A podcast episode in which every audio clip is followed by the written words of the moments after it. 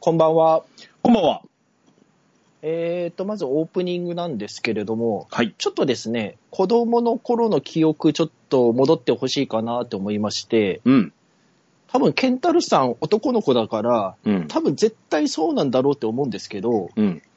漫画とかアニメとかの主人公の必殺技の真似とかってしました、うん。知ったと思うな。まあ、具体的に言いますと、我々世代で言うと、うん。カメハメハ何回練習しました？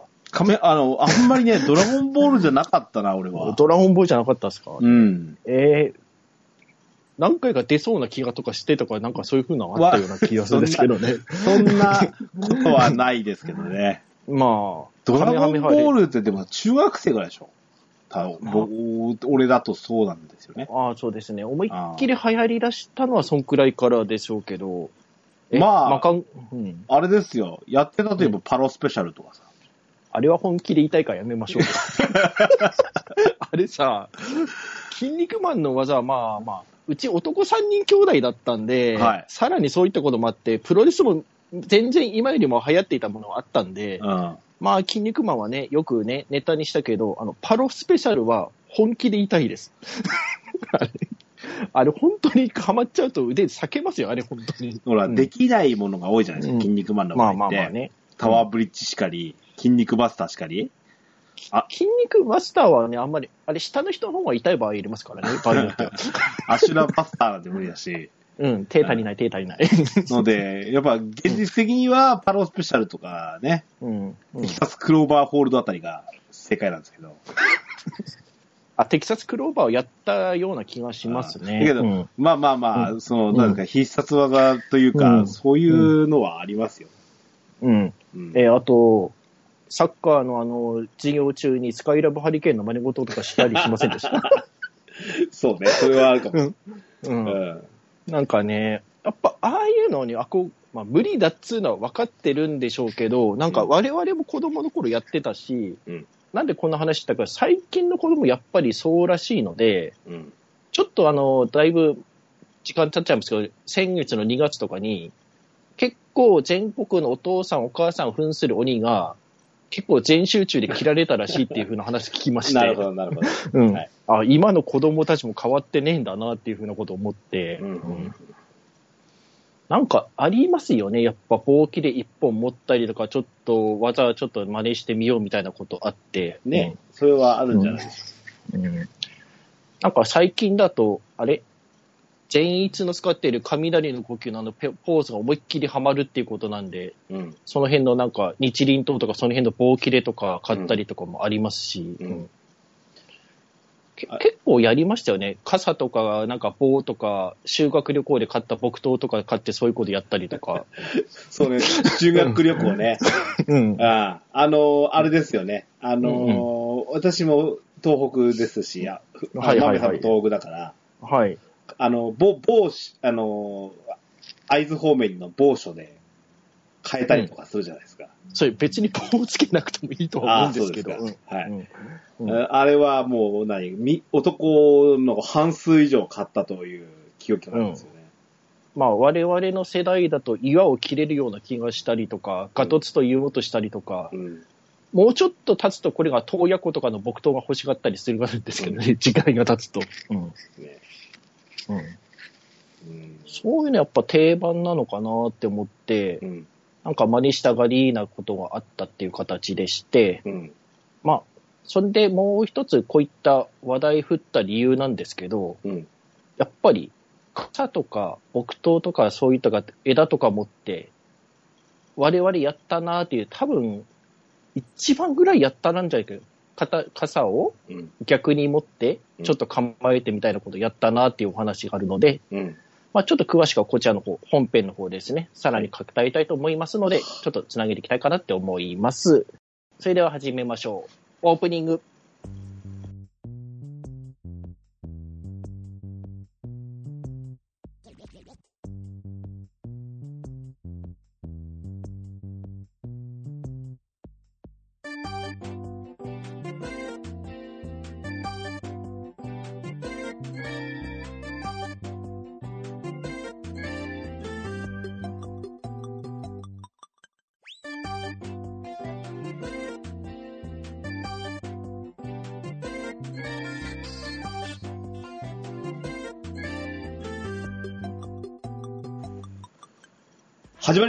DJ ケンタロスの TQ10 ドアチャックレディオ第328回目でございます。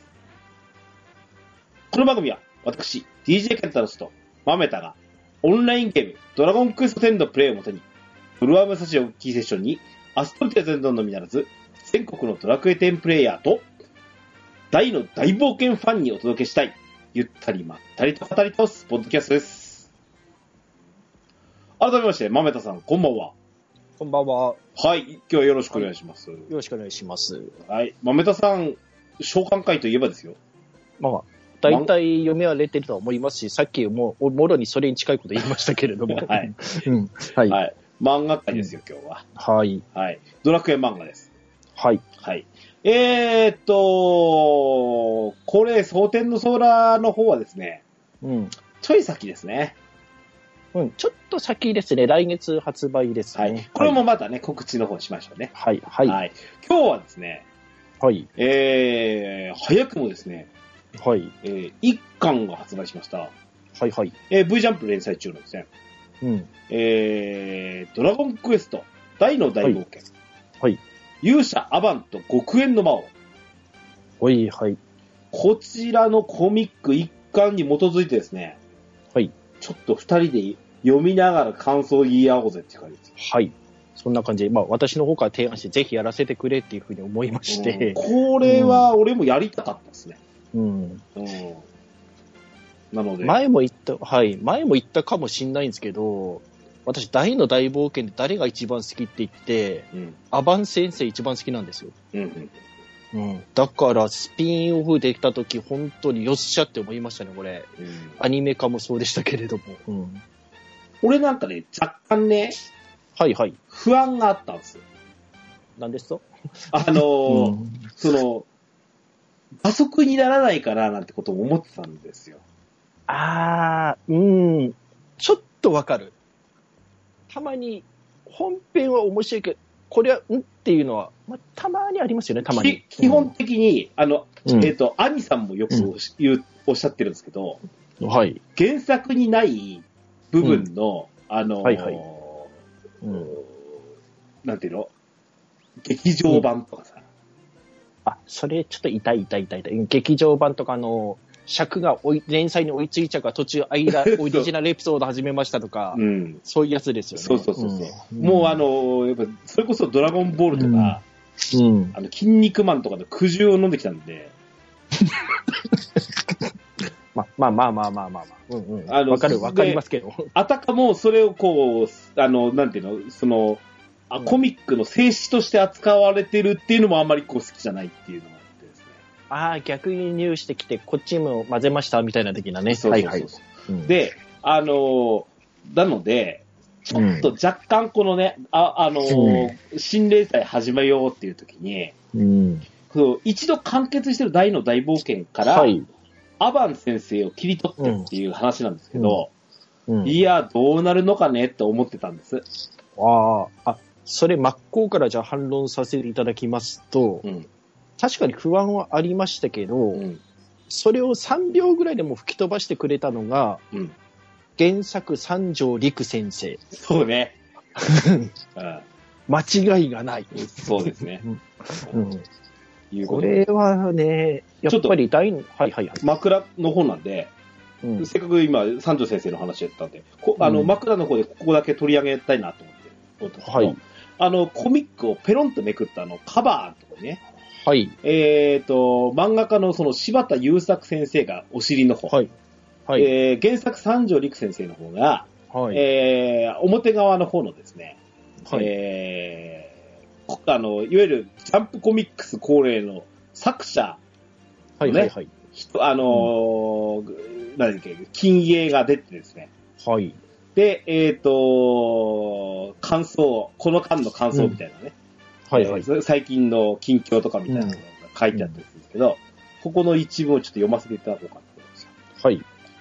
えー、三条陸先生、えー大の大冒険の再アニメ化ももちろんですが、この勇者アバンの連載にもびっくりしています。うん何しろ、はい約30年前に稲田浩二先生と書いた勇者アバンの読み切りが連掲載された雑誌こそ、現在の V ジャンプの前身だったのですから、はい。はい。はい。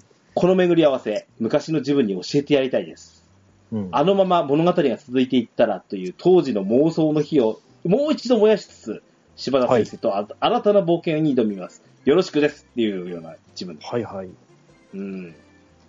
三条先生がね、はい完全に関わってるので、これは外れないっしょね。う。うんん。あと、持ってましたよ。その V ジャンプ。昔買って持ってました。うん。うん。うん。でうん。すね。うん。ので、で、もう、はい。三、もう一人が柴田優作先生で、こちらも、まあ、巻末の方で、うん大の大冒険大好き子だったってことなので、子供の頃の僕に伝えてあげたいっていうふうなことで、本当に昔からドラゴンクエストも大の大冒険も好きだったらしいですし、んなんか現役でドラゴンクエスト10プレイヤーだっていう情報もあるんですが、なるほど。うん、はい。あと、調べてて、まあ、こういう偶然あるんだって思ったのがあるんですけど、うん柴田優作先生のお父様が、うん柴田博樹さんっていう方なんですけれども、うんうんうん。この方が東映アニメーションのアニメーターやってる人なんですが、はい。かつて大の大冒険の演出してます。はい。さらに、劇場版大の大冒険のうん。監督やってます。うんうんで、そのつながりで子供が今漫画を描いてるっていう状態になってます。なるほどね。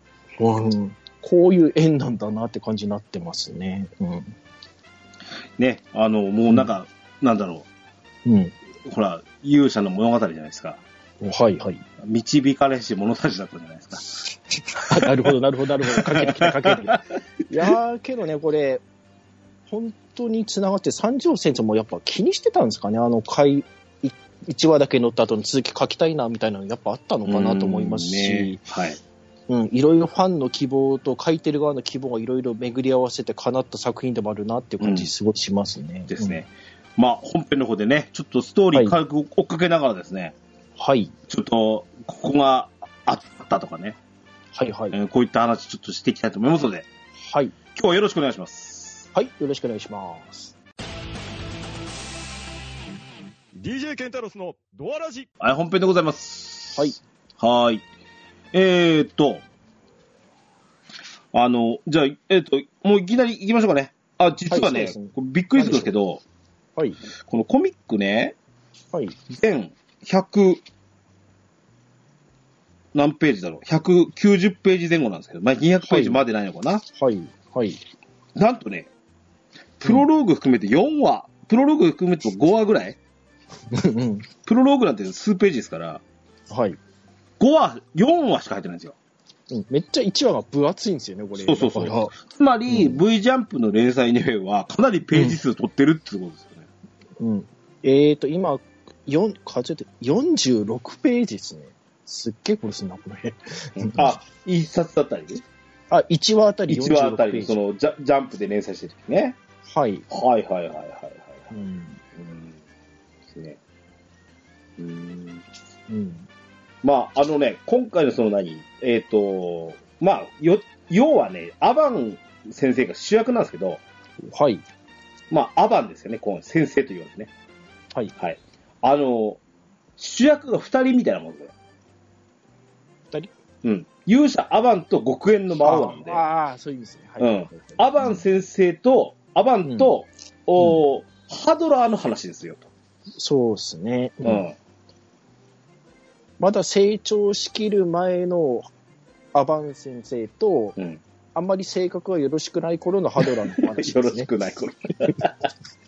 まあ、魔王によろしくないもよろしくないもないような気がちょっとしあますけの、ちょっれども。と若干アニメ勢にはネタバレになるかもしれませんけど、はい。あの、今ちょうどその、なんですか、あの、特す、あの、最式版、うん特装版のね、うん。あの、毎月、あの、出てる、あはいはいはい。の、大の大冒険の、まあ、はい本編の方ですよね。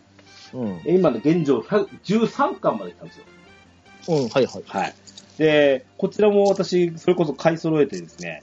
で、はい実際はもう、あの、うん後半って全然覚えてないんですわ。え、そうなんですか？うん。うん。うん。なんかね、バラン以降あたりがさっぱり分かってないかったなと思って。いや、そっからですよ、この大の大冒険は何言ってんすか。そうなんですよ。で、うん。ものすごい読んでて面白いですよ、今。うん。で、このハドラーさんの、ハドラーさんが、うん。おい、自分、おい、変わってきてんちゃうのんっていうような状態のところが今13巻ぐらいなんですけど、うん。でそう思うとこの、本当にこの、えっ、と、今回のスピンオフの、えー、極限の魔王うんのハドラーは、なかなかな、あれですよ。うん。うんもうイケイケですしね。まだね、中間管理職でもないし、一番、そうそう一一番偉い人ですからね、うん、ここだと。ですからうん。うん。ので、そ、そそんなハドラーが見える感じですね。うん。そちらもちょっとこれからどういう風にさて立ち向かっていくかっていうのがいいですけど。はい。いやー、いいっすね、ハドラーのこの、プロローグのところの強キャラ感、いいっすね、これ。いいっすねうん。いいですね。うん。大の本編になった、あれ、お前本当に強いのかっていうところはところどころありましたけど、いや、すっげえ存在感あるな、この頃は。うん、ねじゃあ、1話いきますか、そろそろ。。はいはい。うん、はい。1話目。で、これが、開いて V ジャンプその頃買って読んでてびっくりしたんですけど、うん昔のやつと全くそれの再現なんですよね、これ。そうですね、これ。さっき言ってた三条陸先生が30年前書いた V ジャンプのうん。やつに載って読み切り作品ってやつなんですけれども、えっ、と、もしあと手元にあの、新装版の第8巻がある方は、これの再現方位見てみたらわかるんですけど、あはいはいそっくり載ってるんですよね。うんうんうんこちらを多分同じネームで書き綴ったっていう形なんですけれども、まあうん柴田優作先生の絵にすっかり変わってうん。形ってですが、うん。いやー、久しぶりに読んだっすけど面白いっすわ、やっぱこれ。うん。で、最初にフローラ様うん。うんが出てきて、えっ、と、大の大冒険の中では残念ながら名前しか出てないロカさんですね。ここで出てくるの。うんこの、あの、フローラさん、フローラ姫、はい。ね、おうんお王女フローラ、うん。ね、が出てくるんですけど、うん。あのーそうですね、えっ、と、大の本編の方では、うん。あのー姫ってこう、鎧をまとわないじゃないですか。ローブ系でしあょ。あ、はいはいはい。そうっすね。うん。このうん鎧をまとう姫っていうのはなかなかかっこいいですよね。ああ、ない。あ、そっか。姫って割といるんだけれども、うん。こういうのいないっすね。うん。どちらかというとね、ファイヤーエンブレムのね、あ、なんかは、あなるほど、見なるほど。たことあるなと思うとそういう感じなんですよ。うん。うん。確かに特徴的にはそうっすね。うん。うん。でもまあ、強い姫ね。うん。前線に立ってちゃんとやっていますよっていう感じですね。うんうんそそんな、そんなまあね、あの、うん本当に、あの、何ですか、えっ、と、城から、あーね、あの、みうんぐあの民衆を鼓舞するようなね、はいはいはい。えー、ようなシーンも出ていますけど。うん。そんでもって続き、いやー、いいっすね。このアバン先生のとぼけっぷり。なんですかね、これ。三角筋とエプロンなんでこんなに似合うんですかね、この人は。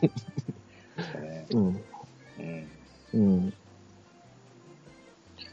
まあ、こうやってちらってとぼけてて、まあ、これ、年取ってくれてああなったんじゃなくって、うん。若い頃からこうだったんだね、あなたはっていう感じがすっごい伝わってくる。せ性格のね、うんうん。なんか若い頃イケイケだったけど穏やかになってきたんじゃなくって昔からお前こうだったんかいっていう感じがすごいしぶだってくる。うん。はい。まあ、それに対してロカ君噛みついたりしまして、うんあとは鏡に一文字で、これから再来に来りますからよろしくねっていうハドラー君がまあ、よろしくねとは言うてないです。よろしくねとは言うてない。うんうんうん。ですね。うんうんはい。いや、この手際は、あ、魔王っぽいなっていう感じはしますけれどね、うんここが。うん。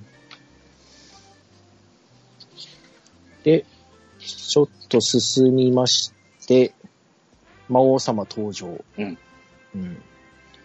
で、ここで大の大冒険にもつながりますが、魔法の筒使ってデルパっていう風に出てきたっていうことで、うんうん。この辺も一緒っすな。うん。ドラゴンさんがだいぶすげえド迫力で書いていただいてますよ。わこれす画力すげえと思いましたけど、ここは。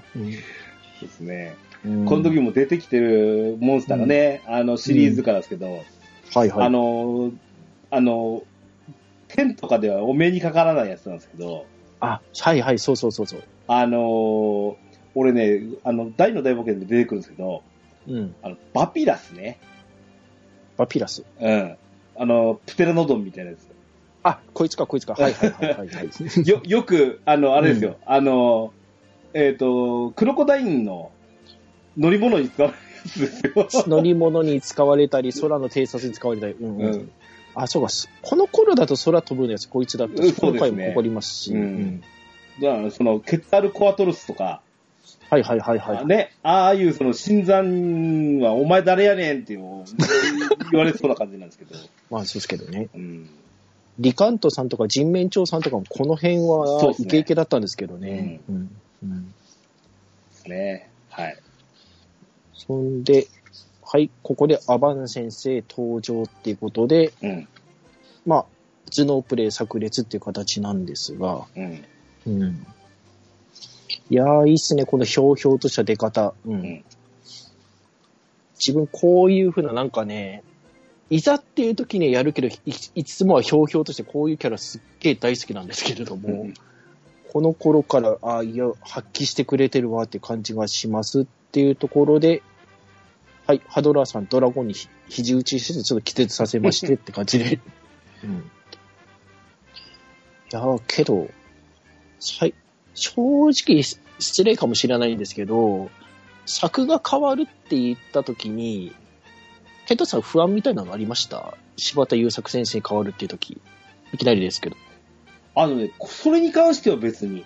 うん。うん。自分、うん。結構今まで柴田優作先生、連載決まるっていう他の前のやつ見てたんですけど、うん最初のやつがお侍さんの話で、二つ目がちょっとヒーローっぽい感じの、割とマッチョな人間のやつだったんで、モンスターとかはどうなのかなって思ったら、めちゃくちゃ、まドラゴンとかこの背景の中世風とかがすごい駆け込まれてるなと思って、これは本当満足しているんですが、満足ってあんま失礼だな、言い方が。うん。すごくありがとうございますよ。この辺の描写好きですね。なんか、肉弾感とか重さがあとね、いや、うん今時の漫画家さんってそうだとは思うんですけど、おはい。あの、動きが、はい。っていうか、まあ、要は構図なんですよ。はいはい。うんとてもなんかこう、動、あの、剣術が、は、生えるようなはい。構図でこう、うんあの、動きがね、うん、格闘シーンにしても、呪文のシーンにしても、はいはい。うん。今ここでね、ちょうどあの、何ですか、えっ、と、うん。おー昔のアバンがね、うん。あの、ひあの、フローラを助けた時の、はい。マンイーターズバーっともう立刀両断してるし、はいはいはいこういうこの構図とかね、うんうんうんうん。ね。ここの、マット生と銅と取れてるし、うん。で、この後、アバン先生、メガネ取って一括して、うんはい。みんな大好き、大の大冒険版、ベギラマ、入っています。ベギラマバババーサスベギラマね。うん。うん。いやー、この、大の大冒険版のあの、この、片手であの炎を広げてそこに打ち出すってこのベギラマ、うんこれ流の出し方すっごい大好きです。はい。うん。ていうか、勇者なんですけど、ベギラマもメラゾーマも普通に使えるんですよね、アバン先生。そうですねう。ん。うんうんで、ここで、イオナズンは食らおうとしたら、ロカ君が決死に止めて、その後。で、ここ、私これ第1話の中でここ一番大好きなんですけれども、うん。前のあの30年前の原作と比べて、ここだけはちょっと構図が違うっていうところなんですけど、うん。ロカの剣を受け取るようにするために、逆手で持ってるんですよね、ここだから。はあ、はあはあはあはあ、うん。ロカはこうやって剣ギシって持ってるから、それに合わせて持とうとするから受け取ろうとする逆手に持ってるんですよね、これ。あ。こういう解釈できたのかっていう感じがして、うんうん。ま前のやつだと、拾っ落ちてて拾った剣を持った時に逆手で持ったみたいな感じになってるんですけど、うん。ここで言うと、あ、確かにこの持ち方だと逆手に持つなっていうのはなんか理由付けができていて、そのまま無我夢中でひなんか振りったら必殺技ができましたっていう風になってるんですけど、うんここの演出好きですね。うんあ、だからアバンストラッシュこういう風に逆手に最初に持ったんだっていう感じが分かってきて、ううんんこれはいいアレンジいただきいただきましたなって感じで。うん。いうことで、あとは、だいたい一生で昔のやつと展開していくんですが、驚いたのはこの後ですよね。あれ？ここまでは30年前と一緒なんですけれども、うん。え、まだ続きがあるのっていうところ、うん。指定魔女が入きましたっていう感うじで、ん。なんか四天王っぽい人たちがいますよっていう感じで、この、こあれですね、あうんの、ロカと旅立ってかな、ははいはいはいはい。うんで、ここで、ま、また、えー、魔軍がやってきましたと。はいそう。ですね。うん。で、4人がずらりと並ぶんですけれども、うん。なんか2人ほどなんか見覚えがある顔をしてるぞなんですよね。うん。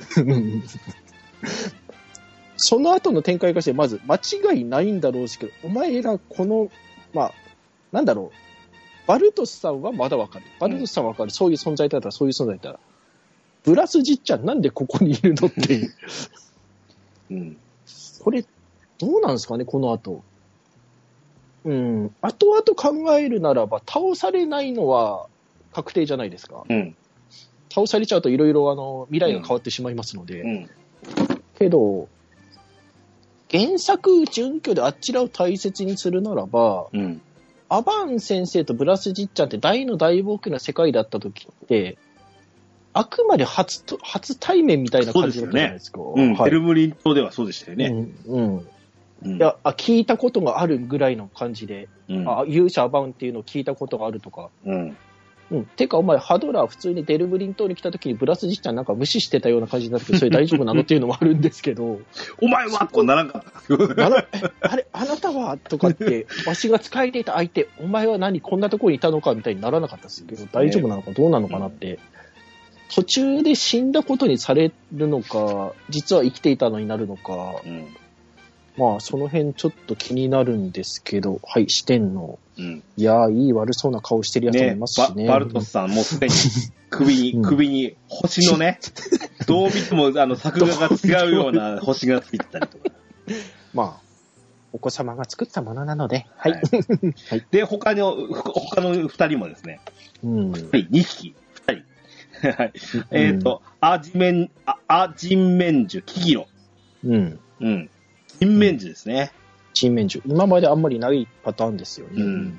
と、テストロール、うん。トロール系ですね。の、トロール系ガンガディア。うん。この4人、四四人が、あーまあ、うんえー、ハドラー配下の、えー、ボボスどもですね。はい。うん。うん、まあ、こいつらでだんだん順番に当たってくんだろうなっていうのはわかる。筋肉質のメガネってすごいキャラ連れてきたなそうですよね。だって基本的にさ、うん。あのーもうドラクエシリーズずっとやってきて、うん。トロール、ボストロールつつうと、うん。うん。頭が弱い、うん力バカっていうイメージじゃないですか。力バカで下がいつもベローンって出てるようなやつなんですけど、シャキッとしてるんですよね。うん、やっぱ、うんあ、の、攻撃方法もドラクエ10なんかはそうなんですけど、はいはい。痛恨を食らうとし一撃死するような頃からのお相手をしておりまして、はいはいはい。でも、ミスも相当多いと。うん。うん。というような、なんか、うんやっぱ力バカで、あの、アホなイメージってすごく強いんですけど、この、えーガンガディアについては、やはりどちらかというと、こう、クレバーな、そうですよね。うん。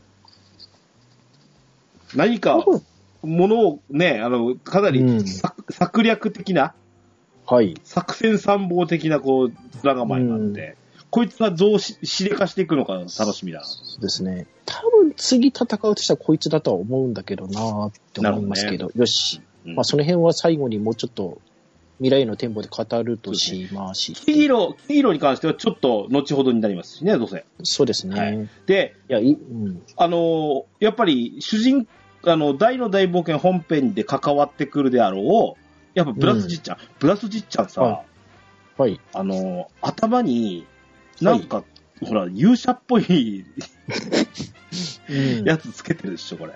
はい。うん。で、これほら、おあの、大の大冒険でこれがないじゃないですか。ないっすね。これいわゆるあの、悟空でいうあれですか？そん、あのー、最勇気の悟空でいう、あのあ頭締め付けるやつ。頭締め付けるやつか、なんか洗脳してるマシーン的なやつですか？そうそんなんじゃ、ゃないの、これ。どうっすかね？ちょっとその辺、なんか2話目の初めあたりに、ちょっとそれに匂わせるようなとこまで、ちょっとそっち行きますか、それとも。まあちちなみにこれね、あの、はいあれですよ、この間の何でしょう。あの、えっ、と、バトルロードはいはい。でもあの、鬼面同士の杖が手に入るじゃないですか。あ、ありましたね。はいはい。これ、なんかブラスジッちゃんコスプレとかできそうっすよ。ドワーフドワーフで？うんドワーフで、うん。うんまあ、頑張ればできっかな。うん。はい。はい。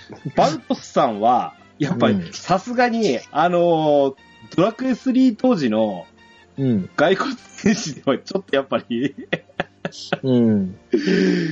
あのー今一つこう、なんか迫力がないというかですね。うん。えーと、なんて名前ですか ?3 に出てたあの腕の6本ある骸骨の、ががまあ、上位バージョン骸骨なんですよね剣士ですよね、あれね。はい一応ね。う。はいうんん。の、あの、なんですけど、今回完全にフォルムが違うんですね。そうですね。昔のやつだと、鎧までそのままでしたけど、いやーなんか特別な権利とか持っててほしいな、この方には。うん。ねうん。あの、じ、実に悪そうな顔してるんですよ。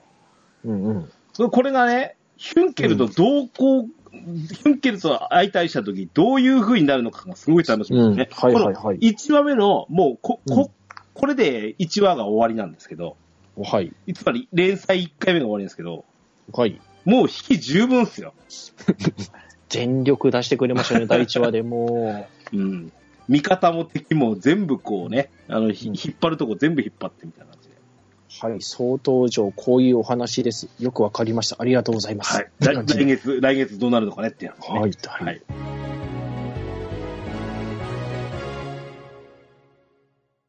はい、はい2話目行きましょはい。はい。いやー、いいっすね、この表紙。う。うん。え、これ誰がっていうのはすでになんかいますかあ、ん仲間増えるの何なのっていう感じと、うん。あ、お前なんだねっていう木広さんが笑っておりますが、うん。うんですね。はい。めくりまして、いきなりプラスじっちゃん。うん。うんこれ気になるんですよね。お前の名前は何と言ったかなって言って、え、最近使いさせたばかりなのって感じなんですけど、うん。さっきちょっと言いかけましたが、鬼面同士だけど、この冠みたいなのを与えてちょっと特別な存在にしてあげたよとかそういうことなのかなって。うん、なるほどね。うん。だとしたらその後、なんか印象が薄いのも、あ、ちょっとなんかわかるかなってこともしないでもないんですけれども。うんはいで、いろいろね、あの、うんお前は戦力の増強だと。うん。モンスターが多数いると。うん。して、えー、こ拠点の候補地をうん。南の果てに見つけてございますと。うん。大体これわかりますよね。出してないけど、あの島ですねっていうのがわかるんですが。ことですね。ここで何かが起こったってことですわ。はい。いいですね。この伏線。我々がもうすでに分かってる伏線を入れてくれるとかね。うんさすが三条先生分かってる。何やると我々が喜ぶか。そうそうそうそうどうすんだただ南行っちゃいましたからね、これで。まさか南にやったままボスハドラーさん死ぬとかそういうのやめてほしいなって思ってるんですけど。うん。絡むんかな？はい。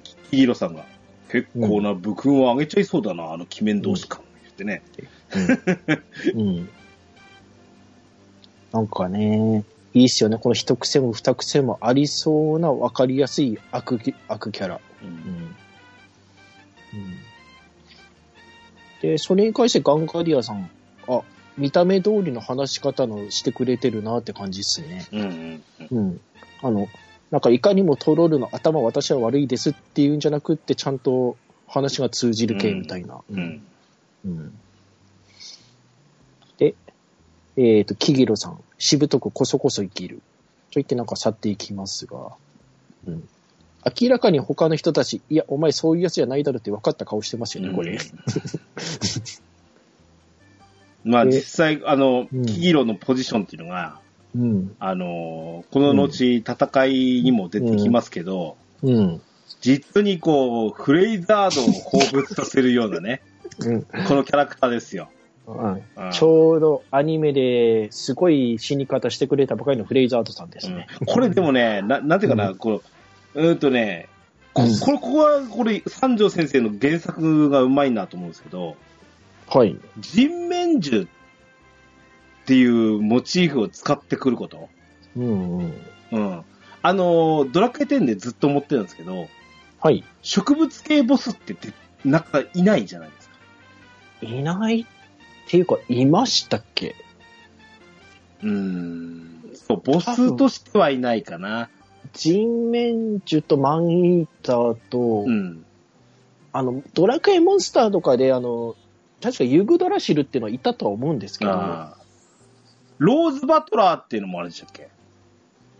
そんなに、ちょっと出てこない。頭の中から出てこない。ローズバトラーってでも、まあ、イメージ的にはマンイーターとか、あの、はいはい、あるよね。あーあの辺。ああれの、あの、なんか発展系みたいな、うんうん、いう感じだったし、まあ少なくともドラクエ10には、なんか植物系ボスっていうのがこうなかなかいないですよね。うんボスとコインボスにはいないですうね。んだから、うん。このね、その、そちらから持ってきたのみたいな感じ？うん。うん。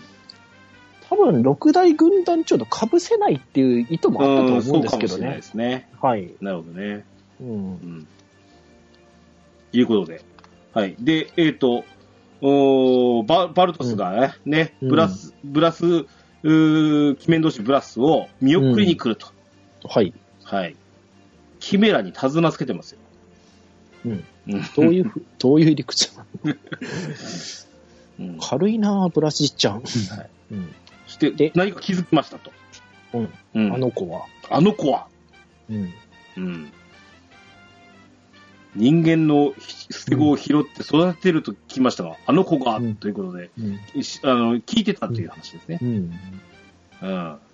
で、えー、バルトスが、えーうんハードラー様にも推挙すると笑われましたと。うんうん。うん。いいなぁ、これ。いや、バルトスさん、どう見てもこれいい人じゃないですか、めちゃくちゃ。そうそうそう。こあの、初登場時と目つきが変わっとるんですけどね、あなた。うん。いや、まあ、この頃はまだしゃ、まだ一言も喋ってなかったけど、まあ、喋り出したお前パパじゃん。職業、職業は、あの、ちょっと将軍とかそれくらいだけど、家に帰ったらマイホームパパじゃん、お前はって感じじゃないですか、これ、すごい。うん。で、キメラ飛び立ったら、はい。えーこの、あーえーヒュンケルの子供自体がね、はい。タタタタタッと階段登ってきまして、うんブラブラスにバイバイって、こう手を振るかわいいな。かわいいな、前そ。の時のバルトスの目ね、父ちゃんですよ、うんこれはね。父ちゃんですね。6本で振るわけじゃないんですね。うん。一本、一本ずつ。うんはいで、この瞬間、瞬間、なぜかブラスの目に、うん。今までね、白目しかなかったブラスの目に、うん。あの、眼、眼球がちらっとと見えました。出ますね。瞳が出てきて。人間の子供を育てるか。いやいや、わしには縁のない話をっていうわけですよねフ。ラグを立てるな、フラグを。わかりやすすぎるフラグを立てるな。いやー、あ、うん。けどね、うん。まあわかりませんからね。まだこの先、そういう機会があるかどうかってね。うん、まあわかりますけど。うん。えーで、正式にここでデルムリン島へって出るんですよね。うんうんうんうんあ、やっぱこっからそ、あちらに行くんだっていう感じで。うん。帰ってくんですかねこれ本編中に。さて。行きっぱなしな気しますけどね。行きっぱなしで終わっちゃったら、まあ。でも、デルムリン島でのお話がっていうことになると思うんでうね。ん。うん。まあ、デルムリン島で、つまり、うん。うん。あの、大との、ね、何かがあるんでしょうし、おそらく。まあ、何、ここで出番終わりはなしにしてほしいっすね。ですねせっかくアリクソまで引いといて。うんはい。で、この後、えっ、と、ガンガディアとおハドラーのね、えーシーンが出てくるんですけど、うん。あの、第1話ののボス登場シーンで見えてななかったんですけど、はい。やっぱりガンガディア、棍棒持ってるんですね。ああ、持ってますね。でかいの棍棒型杖って言ってもいいですけどね。うーん、なんでしょう、この両手コンみたいな感じになるんです、うんうん両手コンボみたいな。うんうんですね。実にこう分析感な。うんうん。一応トロルの中でもこいつは相当な変わり者とか異端児っていう一応表現はあるんで、うん。まあ、どうすかね。けどその上でも力はものすごいよっていうなんか存在感を持ってますけれども。うんうんですね。うん。はい。で、一点、今度は、アバンガーの話に来まア。バンガは。うん。はい。はい。えー、ロモス王国に。はい。そうですね。後々クロコダインさんが暴れるところですね、ここが。はいだから、うん。で、何が起きたのかなと思ったら、見開きでものすごいことになってますね、これ。うん。主にドラクエ3のモンスターになんかめちゃくちゃ囲まれてますが、ですね。うん。なかなかドラクエ10でも、やっぱり、あの、見ないようなモンスターばかり。うん。ほんと地面、人面樹ぐらいですね。キラー B ぐらいかな、あとは。人面樹とキラービーと人面ガと軍隊槍と、うん。なんでしょうねマンイーターとね。ドラゴンフライ、これ、あとは。ドラ、ああー、懐懐かしいドラゴンフルイ。いたーうん、そういえばいた、あの、炎のブレス吐くやつ。うん。いいな、これ。これと防衛軍ねえかな？ねえかな？植物防衛軍ないかな？うん。防衛がいいですね。うん。なるほどね。はい。うんでえ、いろいろやって、切って燃やして、なんとか片付けようとしたら巨大な木が出てきました。うんとなって、ここちょっと期待高まったんですよね。やべえ、アバンや、例のやつをぶちかませと言って、素早く剣を逆にカシッてやって、光って光ったら、ちょぴっ。あれーって感じですけど。うん。うんいかに偶然だったかってことですよね。さっきのアバンストラッシュが。うん。第1話の目は。うん。で、ロカさん、カマレーのちょっとピンチに陥ったところに、はい、少年漫画お約束です。ピンチになると仲間が来る。うん。うん。まあ、ただ仲間かどうかはまだね、うん。この時点ではわからない感じなんですけど。助けが来ますけど、うん。なかなか今までのドラクエとか大の大冒険にはなかったようなキャラの風貌で出てきましたね、この新キャラ。そうですねうん。はい。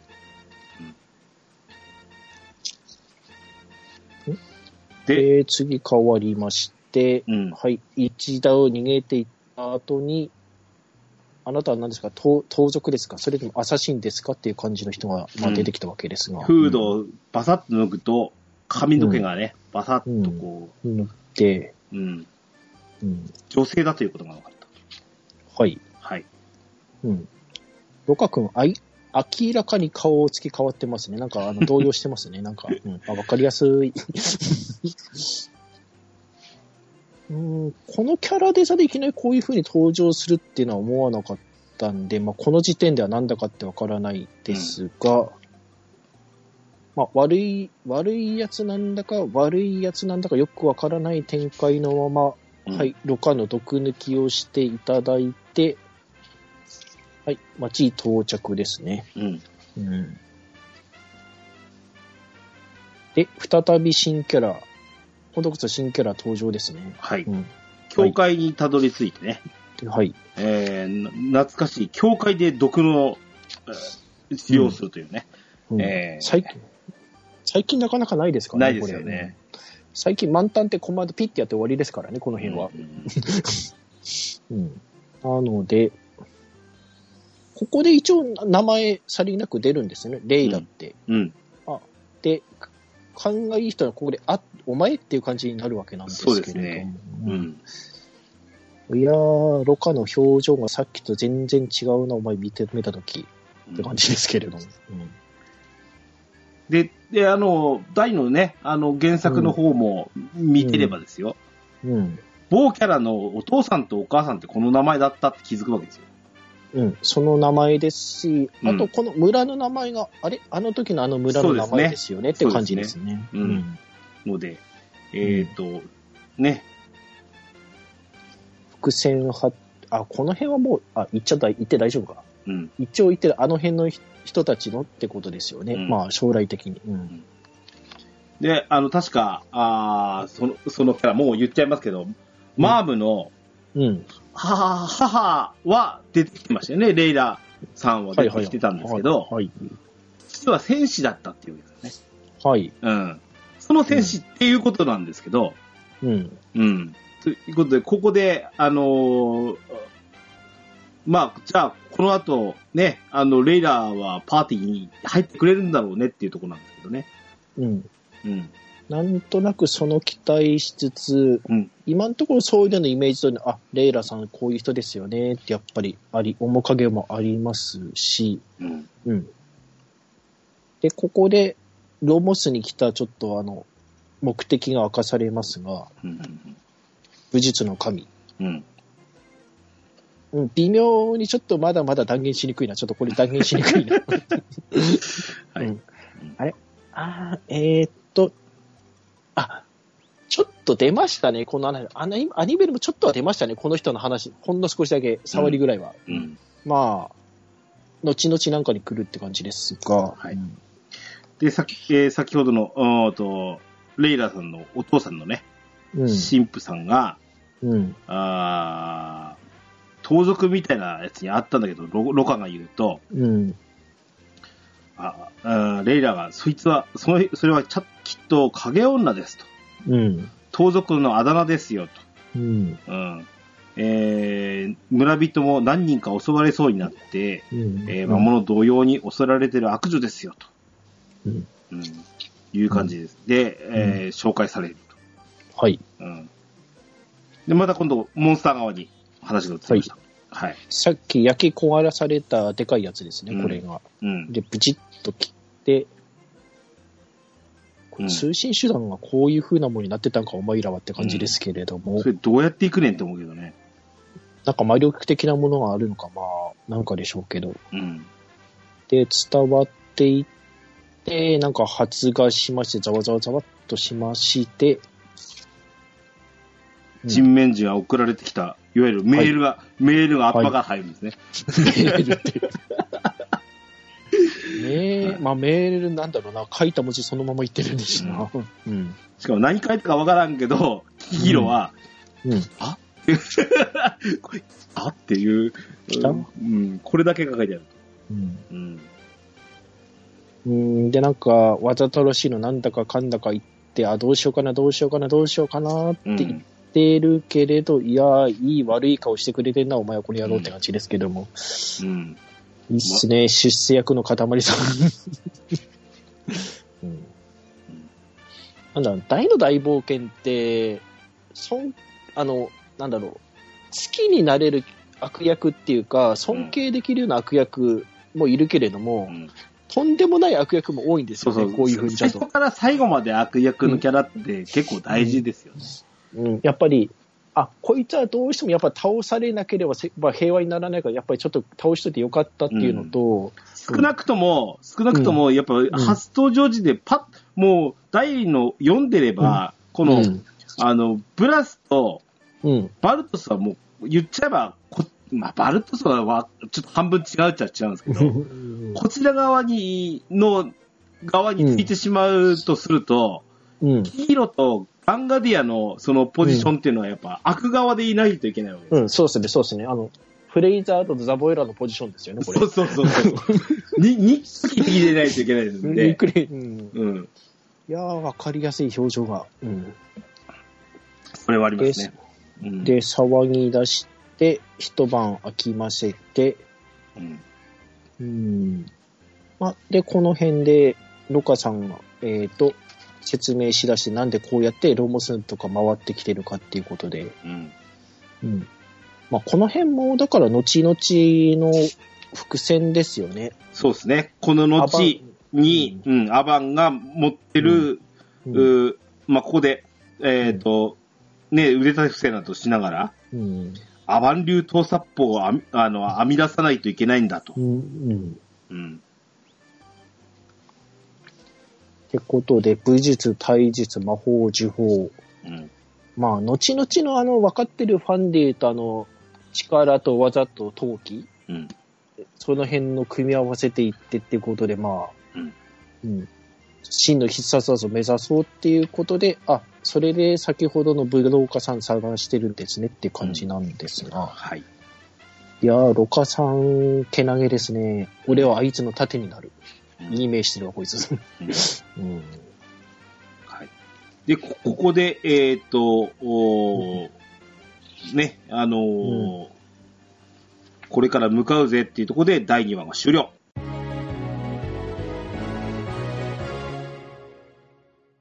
第3話。三えーと、多いな、人名が出てくるの。この森どんだけいるんですかね。うん、が大嫌いですけどね。うん。はい。はい。バン、はい。僧侶らしく番切れやった後、うんはい、リカントの腹部にゴンって感じで、ドンって感じで。うん。このハンマースピアは結局、未来的に言うとあれですよね。ああ、なるほどね。マームに引き継がれる。引き継がれるややつですうん、ね。うん、うん。これ結構な重さのはずなんですけど、確か。うん。槍っていう、じゃなくてハンマーですからね、これ。うう。ん。ハンマー。まあ、本来ね、僧侶ってのはメイス、メイス止まりだああ、ってそうか、言われますけど、はい、はい。メイス。うんうん、メイスではないぐらいでかいですけどね。うんはい。両手メイスってなんて、なんだろうな。ガンダムバルパトスみたいな子になってるな。はい。で、しっかりベホイミも使えて、まあ、十分強いのが来たって感じで。うん。うん。なんですかね、これあの、マーム、あの、確かロカの怪力と、うん。レイラのあの回復魔法を引き継いでるっていう設定だったと思うんですけど、うん。これレイラだけのあの引き継いでても十分なことになってるんじゃないかってこの思えてくるん次のですけど、ページでね、あの、村の猛者のたちを、あの、コテンパンにしてたのは、うん。割とすでに力ばかの部分は、お母様の力。お母様自体はすでに選手の地位多いんじゃないかっていう感じがするんですけどね、これ。うん。そうなると、あの、神父のお父さんが違いないと、いや、違うな。この多分お母さんなんだろうな、レイラのね。え、のおか、お母さんがせお戦士？そう、そういですわ。はい。入り乱れんな、この、チンハ、うん。はい。えー、ね。はい。うん。で、まあ、僧侶的な説明。うん。まあ、刃物は持ってはいけないってこれ。結構これファンタジー世界にある設定ですよね。うん。です。ね。うん。探検とかす刃物とかそういったものすら持っちゃいけなくって、戦うんだったらもっぱら尺状とか、コンとか、うんメイスとか、モーニングスターとかね。モーニングスターはあれ、当たりどころによってあの、ええ剣より痛いんですけどね。あれああの、明らかな殺意ですね、あれはね。明らかにそうあれ、鎧の上からでもあの頭部とかあの凹ませられますかね、下手するとあれ、まあ。ねまあトゲ、トゲ付きって言うんですかね。まあ、ともかくいいですわ。うん はい。はい。はい。えー、で、えー、ちょ、ちょっとしたアアバンがね、あの、影女についてのね、あの、うん推理を働かすんですけど、はい。ロカが、虫が良すぎだぞ、その考えは。うんうんあの女、獣みたいな飯だし、格好もハレンチだしさ、言うて。ハレンチっていうの、ハレンチそう。久しぶりに聞きましたよ、このハレンチっていう言葉ってな。うん。あと、その手やめなさい、手はやめなさいっていうことよね。うん。はい。で、ロカが力自慢を、は見せつけて、はい。はい。うん。うんまあ、ポケモンでいうとこの怪力を発見して岩をどかしたっていうことになりまして、うん。えーっと、ここで帰ろうかっていうところになんかアミーゴって感じの人登場。うん。うん。すすごいですね、これ。まあ、気配がおかしいとなって何かと思ったら、はい、キギラさん登場。早いな、登場が。そんな弱気で魔王に勝てると思いです、お思いですかねっうて。ん。うん。ワッリーな顔が。うん。これやっぱ若干そうなんでしょう、この、あのーなんですか？あの、た、たけちゃんマン風のさ、うん。あの、上着ね。すごい、すごい例えきたね、それ。あの、何ですか、あの、少し貴族チックなね。あ、そっちで言ったんだ。竹ちゃんマンまで遡った顔すそうそうそう。だって、肩がそうじゃないですか。ね。る。まあまあ、そうですけど。うんはい。人型の人面獣。うんうん。なるほどね。うんなかなかドラクエで天に持ってくるには、なかなかモデリングが大変そうな気もします。はい、そうですけどね。うん。このタイプいても面白いと思うんですけどね。うんあくまで木のタイプって。うんうん。ということで、はい、ロカ君攻撃失敗。うん。なんと隠し腕が出ると、背中側から。隠し腕って、なんか、ケンタロウさんが言うと別なものに聞こえるな、その言い方。あの、誰でしょ？うん白っ子さんでしょ、ビームサーベルとかややめなさい。言ってそうだな。はい。はい。うん。えー、体は表面の密度を変えれば、ここ高難自在、硬くも柔らかくもできると。で、うん。そういう風な形できましたかって言って、うんまあ確かに、単なる木出して、はい、燃やして終わりだったらつまんなかったと思ったら、こういう形できたんですなうんって感じで、で、柔らかくして触手攻撃とうん。いうことですね。もう草タイプの定番ですね、この辺は。へー面白いですね、これね。うん、で、しかもメラゾームまで燃えない。うん。うん。てか、大の大冒険の世界ってメラゾーマの扱いって結構低ないですか？大丈夫ですか？結構、結構バシバシ。うん、結構、なんか、メラゾーマ一発で倒せたっていう人があまりいないんですけれども、うん、植物の魔物だから炎に弱からん。そう考えたわけだよね。でも、僕は燃えないんだなって。この時の顔がね。いいな、これ。うんうん。ですね。うん、樹液がうん。燃えないし、高温になるしって言って、お前どんだけ木から進化してんだよ。ここやっぱね、こここが三条先生のあれなのかな、説得力がありますよね。うん、こういう、あの、説明一個一個にね。はいはいはい。うん。こういう木ができん。ということで、こんなゲートもできるって言って、うん。一瞬こんな頭の中に弾丸爆火山ってちょっと浮かんだんですけど、まあそれは置いときまして。樹液を固めて弾丸として打ち出すと。うん。うん。うん。面白いじゃないですか。うん。はい。えー、ね。うん。うん。で、いきなりピンチですよ。第3話目して勇者以降、すでに大ピンチですよ。ちょっとこの辺って感じになって、うん。オーバーキル。素敵な笑顔しやがって、この野郎。うん。うん。で、まあ、思いっきりここで性格悪いのは露呈しまくってますし、あ、ハドラーもそれ承知の上だったのねっていうのはなんか伝わってきますけれども、うん。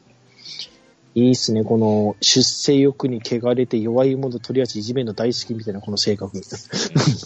とっととやられてくれねえかな、これちょっとって感じですけど。うん。うん。まあ、それでも倒れないアバン先生っていうことで、うんまあ、どうしますかっていうことで、ちょっと推理を発揮します。ちょっと伏線回収みたいな感じで、うん。あれ、ロカ、俺に言われてんのかなと思ったら、俺じゃないってうん。いうことで、はい。いきなり大手柄を立てようと思ったらいきなりね、うん。サービスシーンかな？これは？って思ったらいきなり、早着替えとなります。ということで。うんうん。これからハレンチな格好になるから、あまりじろじろ見ないでくださいと。うん。それと、私の服を拾っといてって。これどういう現、うーん、ああ。早着替えて帽子取って髪いつの間にか結んでてなんですけど、うん。あ、それとこれ、どういう仕組みなんだろう、これ。なんてか知らないですけど、髪の色と瞳の色も変わるんですよね、ちょっと。あれです。うん、あのー、ゼルダ姫と一緒です。チーク？です。あのそうー、スマブラでは変身できましたね。はい。最近完全別キャラ扱いになりましたけどね、あれが。これでも、なんとなくそこら辺がヒントになってるのかなっていう気しますよね。まあこれねまあ、シークのあの存在かなりでかいですからね、アサシンキャラあれでかなり確立だしてた大の大冒険ではね、こういう、あのー、僧侶であってっていう、あの、レイラさんの設定っていうのはあったけど、うん。ここの設定ってのはああくまでこのオリジナルなんですけど、はい。実にこの設定があるからこそ面白いはいはいはい。黄色線になってきましたね。う。うんん。じあの、アバン含めてパーティー、パーティー対黄色になってましたし、うん。うん。ですね。そう、大の大冒険って連載されてた頃は、ドラクエってまだ盗賊って職業ないんですよね。ああ、そうかもしれないね。うん。だからこの発想は当時はなかったんだけど、今だからできるみたいな感じになったし。うんねはい。はい。で突然変わったってスパッて切って、うん。固くできるところに限界があるっていうことで、うんうんまあ、ちょっとロカ君ね、ショック受けてますけどね、なんか変わりすぎじゃないかって言って、うん。で、それでもいかないと思ったら、アバン先生、はい、必殺の一撃。うん。まさに、えっ、と、きうんキギロが、あの、思わぬ、うん思わぬ展開にびっくりして、うん。完全に、ああの、あっけに取られて、防戦一方の状態になってると。はい。うん。で、実際は、これが時間稼ぎのためだったと。はいはいはい。はいうん。完全に、あの、レイラの、あの、影女の方に、えー意識が向けられればそれでいい。うん。うん。いいパーティープレイですね、即席ですけど、ここですで。ねよく伝わったなって感じです。うんここが第3話終了。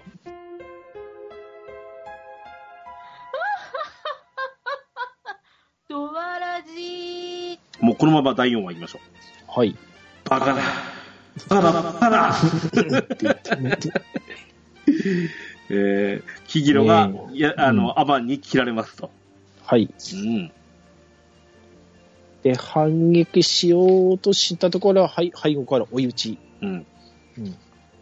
ジャクッとなって、はい、ここでやっぱり店はこんくらいは欲しいなっていうところのろ過が出て、で、この後レイラが容赦ないですね、本当にこれが。しょグッて。昇竜拳みたいな形で 切り上げてきて。はい。うん。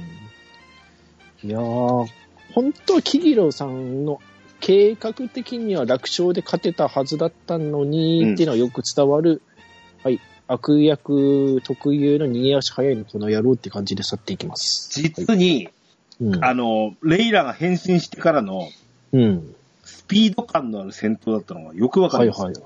はい。うん。そう、わずか、わずかな、あの、アニメの動きでいくと結構、パワーっていっちゃうような感じですね。そうですね、そうですね。ううんん。ね。まあ、大逆転して、あ、これ、だから、今言ってたように、理想のパーティーバトル。うん。で、アバン先生行って、ちょっと力尽きて、うん。まあ、ちょっと一回帰ろうか。あと、目のやり場にも困るしっていう感じで。うん。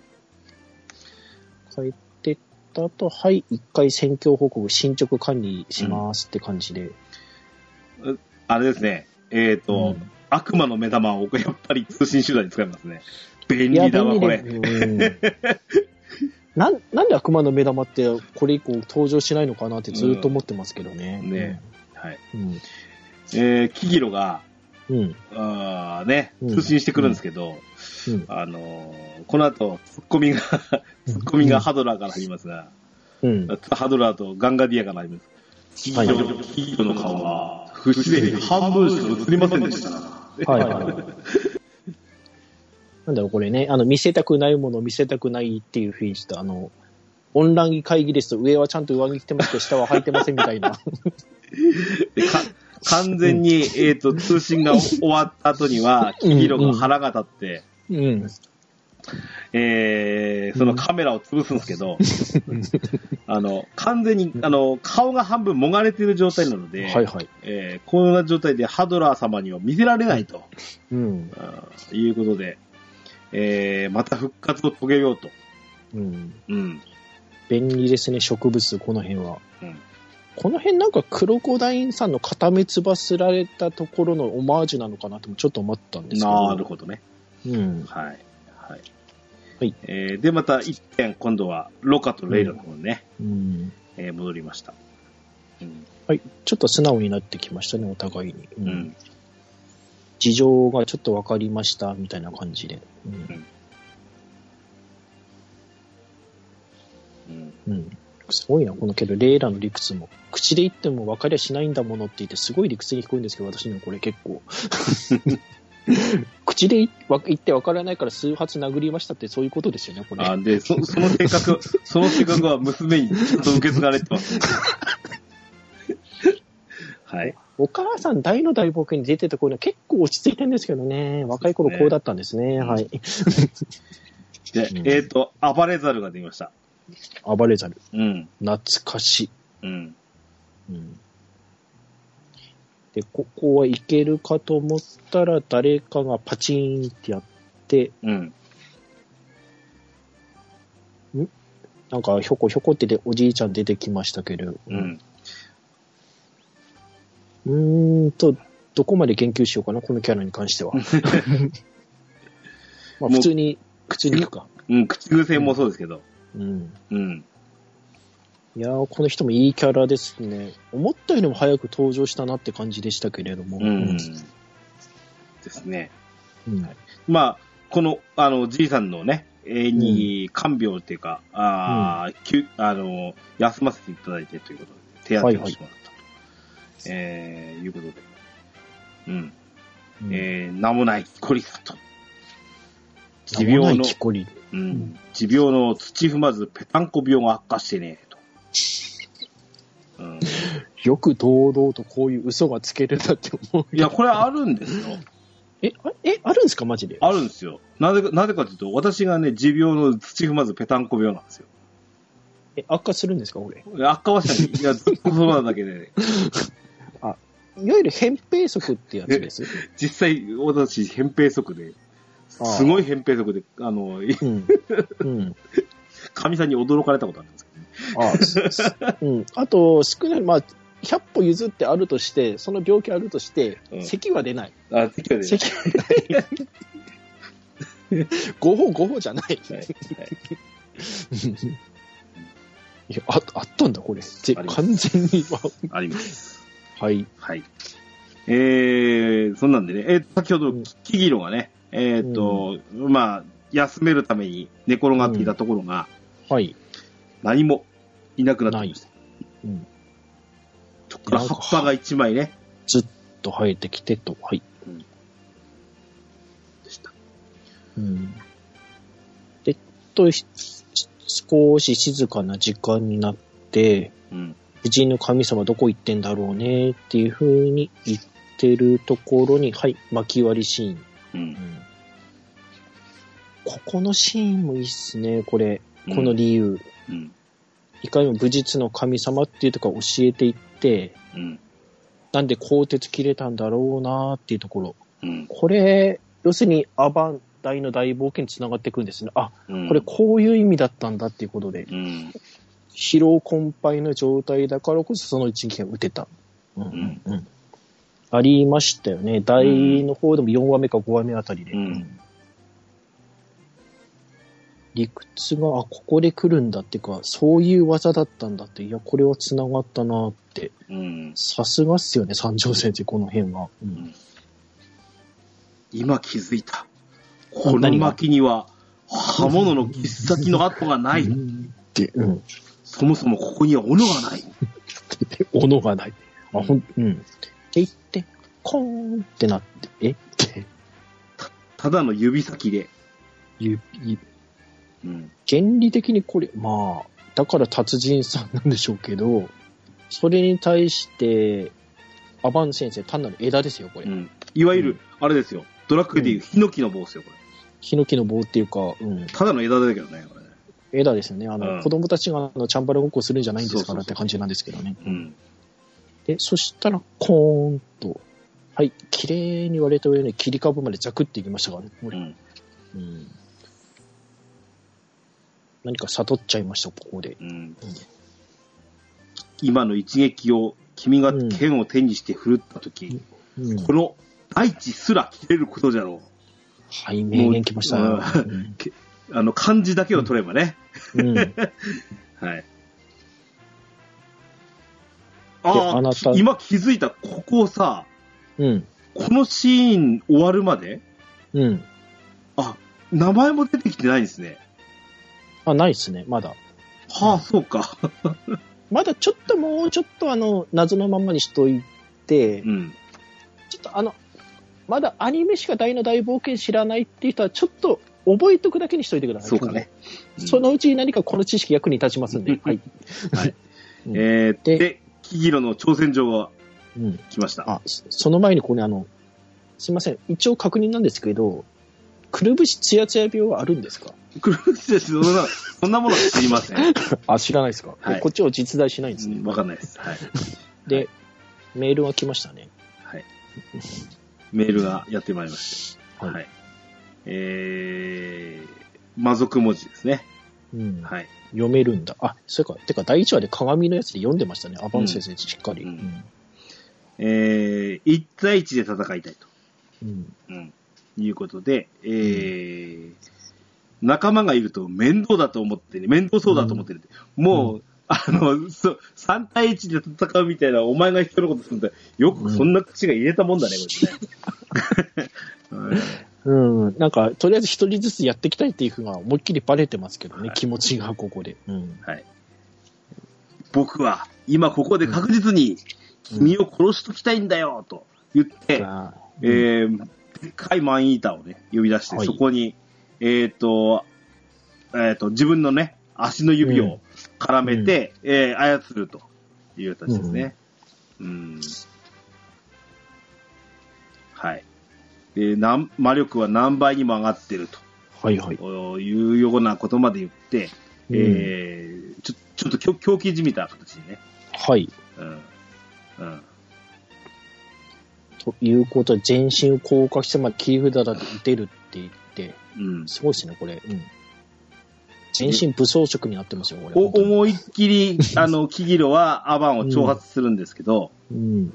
アバンはアバンで、うん。あなたバカですよね。あ頭が切れるつもりの。今なんて言った？バカだと言った。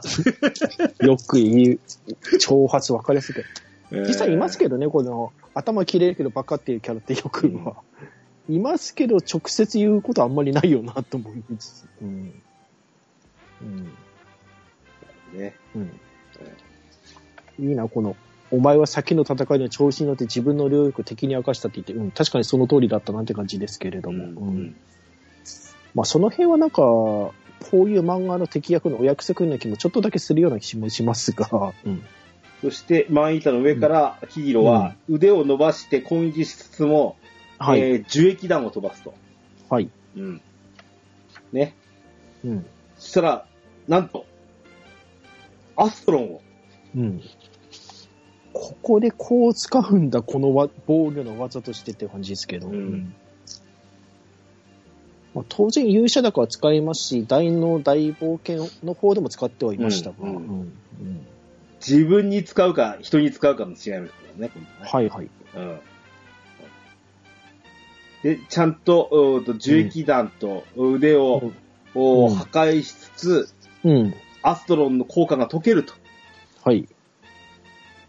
その時に一気に近づいて、教えを折ったやつで実際にガンってやって、おっとなったら、はい、見開き、真っ二つですよ、見事に。うんキギ、キギロと5とマインイーターを真っ二つの。はい。うん。これで第一弾の完成と。わあ、これいいな、これ。今までの第一弾の中で間違いこれい一番かっこいいんですけど。なんか本編だと割と基本技みたいな感じでちょっとあの、乗り上げられちゃったんで、うん。あ、真剣に打つとこれぐらいになるんだっていうのは、本当にわかるな。うんうんといったところで4話終了はい。になっちゃうんでで、すけど。これで一巻が終了ということで、はい。えー勇者誕生。うんうん。いやー、これいいっすね。第ここで第一弾持っていくしか、これだけ一つの技にちゃんと見せ所作ってくれたなっていうところが嬉しかったのと、うん。確実にアバン先生、これ若い頃の強いっすよね、これ。うん。うん。まあ、そういう設定もその中でもね、あのーうやっぱわずかに、なんか、はい。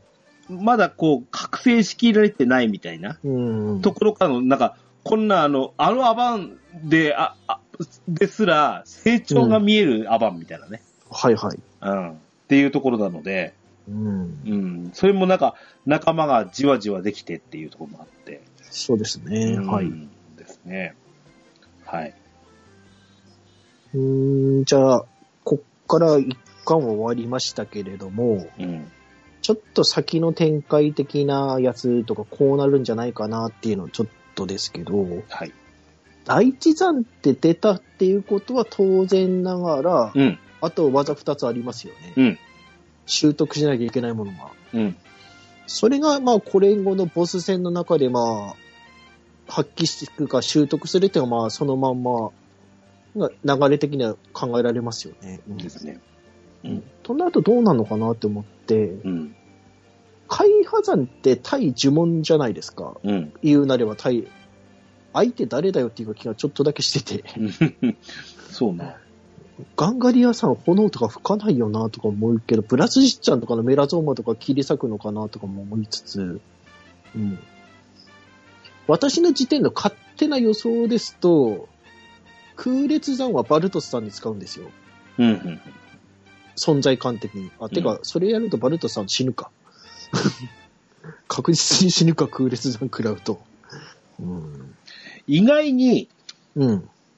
あのー、キギロが、うん。割とちょっと、うん。狡猾そうに見えるけど、結構武闘派でしたよね。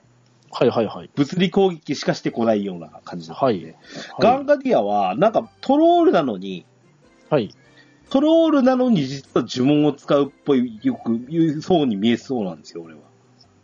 あ、え、なにえ、じゃああれ、棍棒じゃなくて両手杖ですか？両手勢なんです、あれ。マジ？で多分。あ、それ面白いな、そういうけど。なんかね、まあの、うん特にガンガディアの、あの、うんえっ、と、顎から首の周りにさ、なんか、なんていうの、模様が刻まれてるでしょ？あ、はいはいはいはい。うん。あとは、あの、ちょ、ちょっと頭良さそうなメガネね。はい。うん。この辺がなんか呪文使いっぽいイメージ。ああ、そっちで来る。あうん確かにけど、けど、トロールっぽさもどこか持ってるみたいな。うん、うん。え、筋肉系魔法使い？そうそうそうそうそう。いいと思うけどね。ああ、そっちの展開もありますねう。ん。なので、ちょっとガンガ、次のこのガンガディア戦に関しては、うんすごくこう楽しみだな、これは。あけど、そう、もしも、魔法使い、ガルンカリアさんが魔法使いだったとするならば、うん。まだ仲間になってないどこかの、なんか、スケベジジイの出番がありますよ、ね。あ あるある、ある。うん。そうなりますよね。うんあ、ここで、こう、ぶつけてくるのかなっていう感じが。うん。うん。まだに一巻の段階では全然出てきてないけれども、うん。絶対出てこなきゃおかしい人いますよね。と思いますね。うん。そこかな。うん。うん。あとは、キギロさんこれ本当にこれで死んだ？大丈夫？死んでない？これは死んでいってもらわないとね、うん。見事なやられ方っていうのは大事なんですよ、だから。大事ですか、うん。えーだってフレイザードさんもあの、一回、あ、死んだと思ったら鎧着て、またもう一回復活してもう一回やられたりしましたし。だアバンも、アバンの成長がまあうん見られたこのもう第一巻なんですけど、はい。これからこのレイラとロカの、うん。とのコンビネーション、はいはいはいはい。うんと、とロカとそのレイラも、これからうんおそらく成長するっていうところとか、うん。ここら辺は楽しみですよ。うん。ロッカーとレイラ、今こうですけどね、将来的なこと考えると、ここからラブコメ始まらないとおかしいんですよ。そうなんですよ。うん。そこも、ね、重要ですし。はい。というわけでね、えーペロッとめくるとですね、はい。うんもう予告が入ってますよ。第2巻。はいはいはいはい。なんと7月2日発売だそうですよ。早いな、次のやつが。うん。あ、だから次もまた4ヶ月分やったら、うんまた出しますよっていう感じですね。ねうんうん。実にこう、うん詰まった詰まった一巻になってるので、はい。うん。一応この次のお話が、先月2月22日の発売の V ジャンプに載ってて、うん。3月22日にさらさらにその次は乗るっていう形なんで、うん結構早いペースでサクサクサクサクいきそうですけど、ね3巻ぐらいで終わるのか、4巻ぐらいまでで終わっちゃうのかって感じですけど、この流れだと。うんあの、うん、俺もね、実は同じこと思ってまして、うん。これ実は連載ってそんな長くないんじゃないかな。うん。で、それぐらいが実はちょうどいい感じで完結してもらえるかななんて思うし、うん。あの、豆さんなんでしょ気づいたかな？う何？背拍子見て。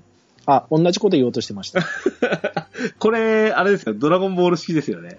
うん、あの、い一巻アバン先生でしょ？で、うんこの、ちょっとだけ見えてるの言うと、二二巻ロカですよね。そうですよね。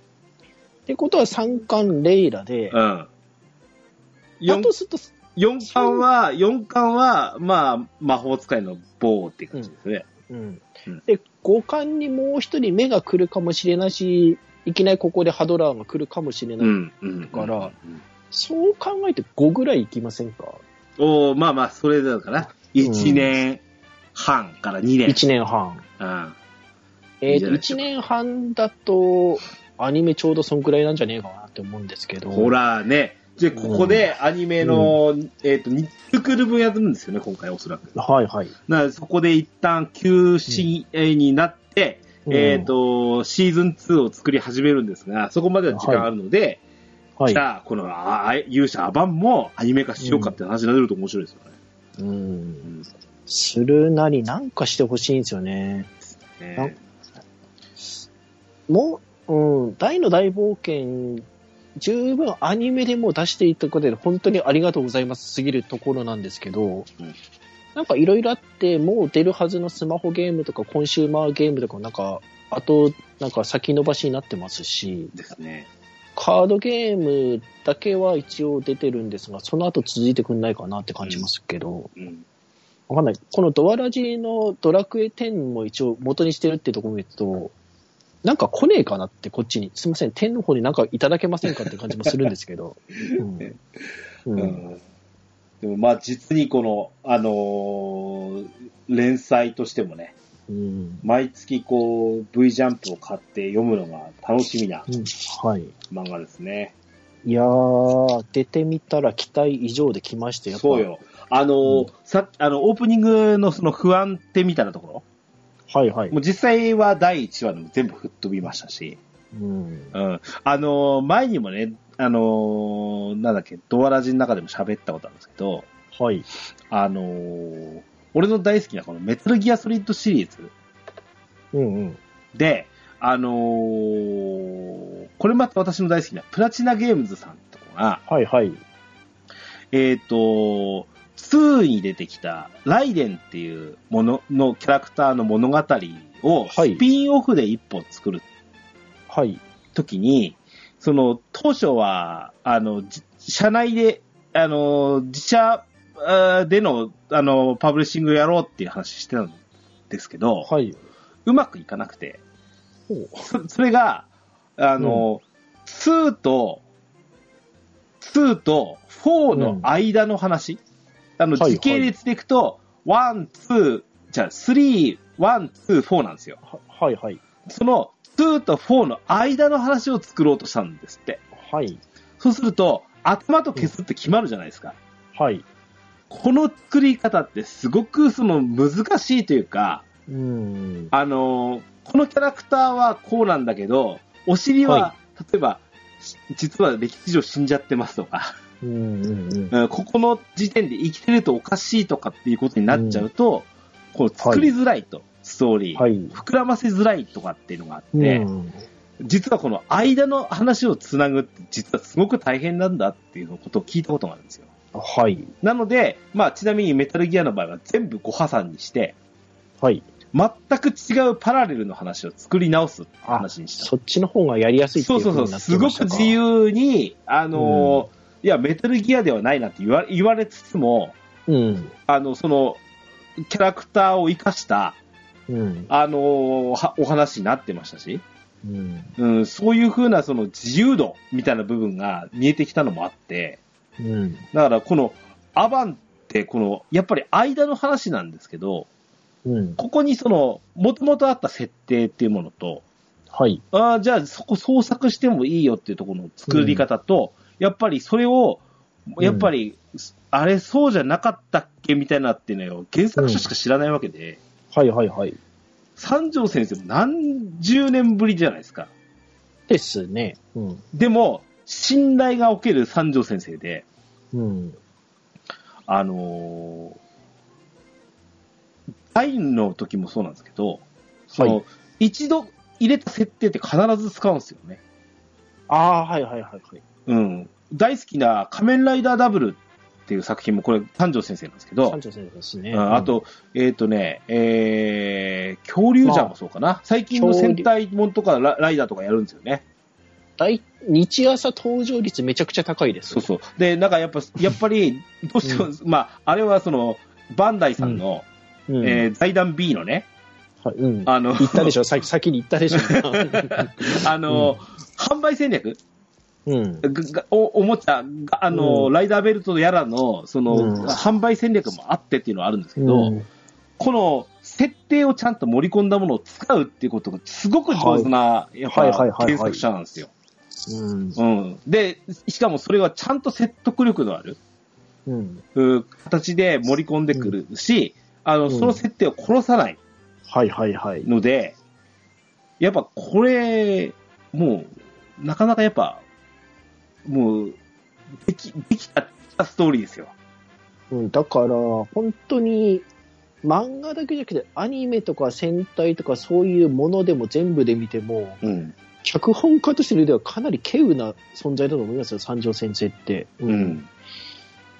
ですよね。あの、仮面ライダーダブルなんて、結局子供向けのあくまでそういう玩具展開のあくまでライダーではあるんだけれども、結局ストーリーと設定が気に入られて、さらに番外編のフード探偵とか、そうそうそう、今、今、今、うん絶賛連載中ですもんね。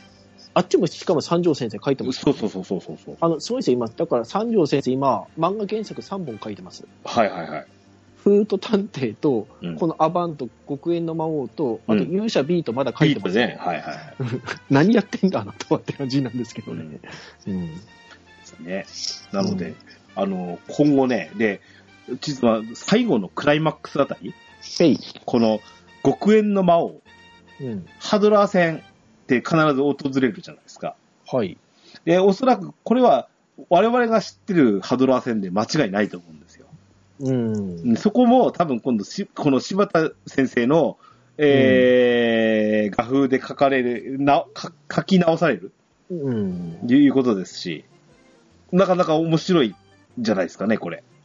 ハドラー戦がどうなるかですね。うん。あの、大の大冒険の中では、もうほぼ、アバンストラッシュでとどめを刺しました終わりですぐらいなんですよね。うん。うん。けど、簡単に絶対勝てるわけないんで、あの辺のうん。ね、流れとか、ハドラーももうちょっとなんか、実は秘密の若い頃は力があったんじゃないかといろいろ想像を巡るわけでして、うんどのくらいハドラーさんとアバンの頃実力差があるとか、どういう手段とか戦法を使ってくるのか、うん。ただではいかないと思うんですよね。うん。他にもなんかいろんな伏線を入れてきそうな気がしますし。うん。うん。ほんと、ブラスじっちゃんどうやって回収するんだこれ。ちゃんと回収してね、本当に。で すね。うん。。はいい。そんなで、第2巻がね、はい。えー、夏ぐらいですね。はうん。い。楽しみですね。はい。はい。えーとね、柴田先生のお話いくと、はい。今、あの、えーと、絶賛、えーはい。あ前前回のドアラジでも喋りましたけど、はい。えーと、アストルティア、えーと、なんですか、クイーンコンテスト？あプリ、プリンセス、プリンス、プリンセス。プリン、プリンスかな？ちょっとうん待ってくださいね、今、プリンスのね、あの、募集始めて、くあの、プリンセスの方のお締め切りが終わりまして、はい。うん、プリンスコンテストの、あ今入ってますけど、こちらであの、それぞれね、えっ、と、優秀作品に選ばれると、はい。なんと柴田先生の、ね、うん書いてもらえるはい。という特典だそうですよ。はい。はい。ので、こちらがね、うん。先生もツイッターの方でつぶやかれましたが、うん。うん。憧れるドラクエの絵を描けるなんてなんていう風な形になったんで、プリンセスもプリン、あ、そうですね。プリンセスもプリンスも両方描くっていう形ですね。うん。うん。先生の書ひくプクリポとかさ、わドドワーフとどんなん書くねん、どんなに書くねん。わ、ちょっと、だって、オーガとかエルフとかウェイディは想像つくけど、ちょっと、待って、服とかどうなんだろうそうそうそうそうそうそう。うん。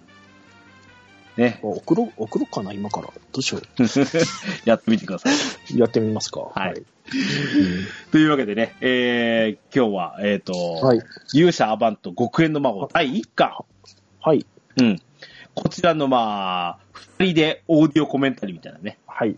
え作ってましたどうでしょう？あの、ね、2巻が、と、あの、発売される頃、ね、うんちょっともうちょっと面白い展開でご、あの、ご紹介できると面白いですね。はい、はい、はい。うんはい。。ね、皆さん、あの、ま今、あの、ぜひ、えー、コミック片手にもう一度聞くなり、えー、はいいうことで、ぜひ、ちょっと楽しんでいただければと思います。はい。面白い漫画です。はい。とわらじ。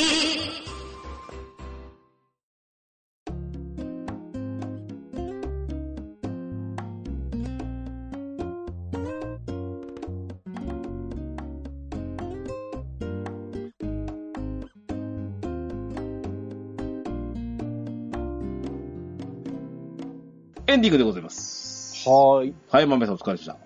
はい、お疲れ様でした。はーい。えーっと、コミックつながりの話からしますか？そうですね。えっ、と、このラジオでやっぱ、あれを取り上げないわけにいかないわけですからね。うん、もちろん。はい。はい。えーっと、はい3月と4月連続発売という形で、はい。えーっと、この、アバント極限の魔王に続いて4月はい。2日、はい。あードラゴンクエスト蒼天の空はい。第17巻が出ますね。は発い。売いたします。これもうね、うんあの、ジャンプコミックスの予定に入りましたんで、えージャンプコミックスに予定入りましたし、アマゾンでの予約も始まっておりますので、そちらの方でもお買い求めいただけると思います。はい。アイテムコードはわかんないですよね、まだね。まだ出てないんですよ、これ。はい、はい。楽しみです、私、ね。毎日のようにあのサイト巡ってるんですよ。まだ出ねえか、まだ出ねえかって言ってるんですけど、まだ出てませんね。現段階で。うんあ、あれ来ないですかね？あれ。これ？あれ。もうちょ言わないですちょっと待って、同じことを考えてるかどうかなんですけど、私の中ではあれが来てほしいんですでしょあなので、ああれが欲しいですね。まあ、この辺にしてみましょうか。あれはい。よ。うんはい。というわけで、まあ、これは、まだ近日中にという形ですし、はい。えー、まあ、恒例のですね、はい。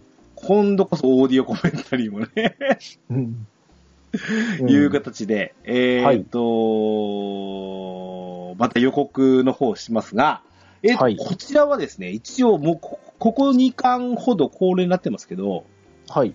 発売後に、はいさせていただけるかなと思ってます。はい。ということで、こちらもまた告知いたしますけれども、そうですね。はい。はい、いうことで、えー、ね、この、えっ、と、収録17巻っていうのが、ちょうどこの、アバント極限の魔王もですね、えっ、と、連載がもう並行してさ、すしてる頃だったんですけど、はい。ソーラ17巻の展開がもう、ものすごいですよ。そうっすね。ちょっと、現段階ではネタバレ怖いんで、あの、あんまり口に避けて言えないんですけど、と、俺ね、に、確かね、うん2ヶ月に1回かな、何です？毎月だったかな。ん？うーって、もうな、なんか声出そうなぐらい涙が、時が何回かありまして。はい。わかります。わかります。うん。あそんな展開の17巻です。ですね。はい。うん。うん。ね、こちらも、おーね、はい。特に、えっ、と、連載追わずにね、コミック派だっていう方ね、うんえー楽しみにしてもらったらいいんじゃないですかね。はい。はい。はい。はい。そんなこんなで、まず、えっ、と、ソーラ17巻の告知でございました。はい。はい。続きまして、はい。マメさん、プレイベですか？はい。ははいい。えっ、と、今のお話の流れですけれど、これ半年に1回で単行本で発売で記念でやってますけど、ドラクエ10のプレイヤーイベントで、17巻発売のプレイヤーイベント、うんアンドいつも恒例の人気投票発表みたいなやつを、すみません、4月のどこかでぶち込みます。はい。どこかはまだ聞かないでください。はい。必ずやりますけど、どこかで行きますのと、うんうんうんまあ、決まり次第冒険者の広場とかで書き込みますんで、よろしくお願いします。っはい。ていうのと、先なんですけど、5月に企画ちょっと今進めてるんですけれども、うん。あの、蒼天のソーラーって実は5月の発売後で、連載100回なんですよ。ほちょっとこれは、4月、5月と続きますけれども、うんちょっと素通りするのはあまりにもおかしいだろうということで、う。うん。ちょっと企画進めてますんで、うん多分何かのちょっと贈り物とか先生の記念に残るようなものをちょっと作ろうかなと思って、収容者にいろいろ送りつけようかなって企んでおりますので、うんちょっと4月、5月あたりで、またこれも広場とかツイッターとかでちょっと詳しくつぶやくと思いますんで、うん。まあ、もしもその時はちょっと皆さんご協力お願いします。はい。つうのと、すいません、最後にもう一個。はい。ちょっと最近、ちょっとあの、まあ、ソーラ関係とか、アバン先生関係とか、そういうのばーがずっとやってたんで、まあ、ちょっと久しぶりにくだらねえプレイヤーイベントをやりたいと、ちょっと欲望が湧いてまいりまして、はい。3月29日にちょっとやる予定なんですが、はい。今やってますけど、アストリティアナイト選挙ありますよね。うんうん。あれ、顔ぶれ見てどう思います？正直、ケンタロスさん。うん。今回の8人。うん。まあ、今回ね、あの、ほら、鳴り物入りというかさ、あの、あれじゃないですか、その、えっ、と、ボイス付きだっていうのもあって、はいはい。うん、なんですけど、まあ、あーまあ、ここう来るでしょうねっていうキャラクターと、うん。うん。そうでないキャラクターとうん。の差がすごいなっていうところもあるんですが、まあ、ですね。うん。まあ、前回のやつの、そのまあ人気と、人気投票で得たのとっていうのとう、ん。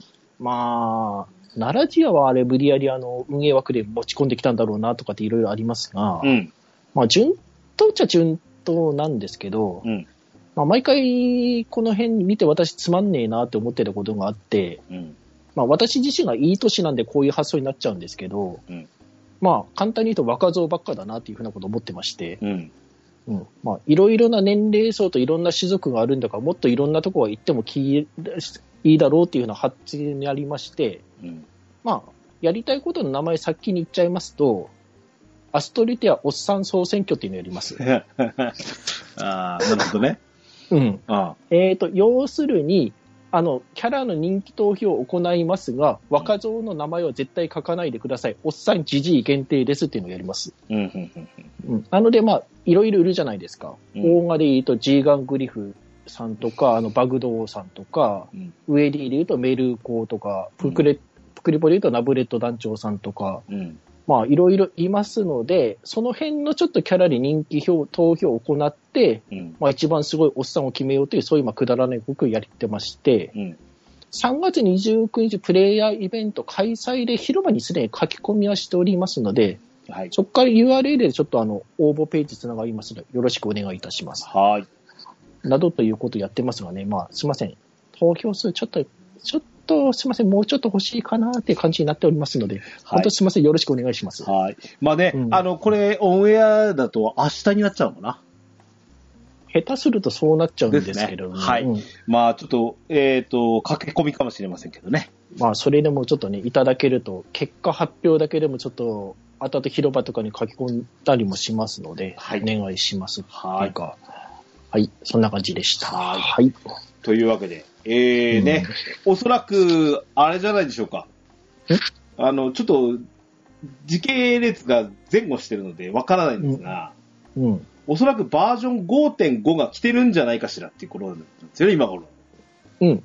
まあ、わかりませんよ。正まあ、正直言うと、頼むからバージョンアップぶつけないでくださいよっていうふうには思ってますけどね、今。そうですね。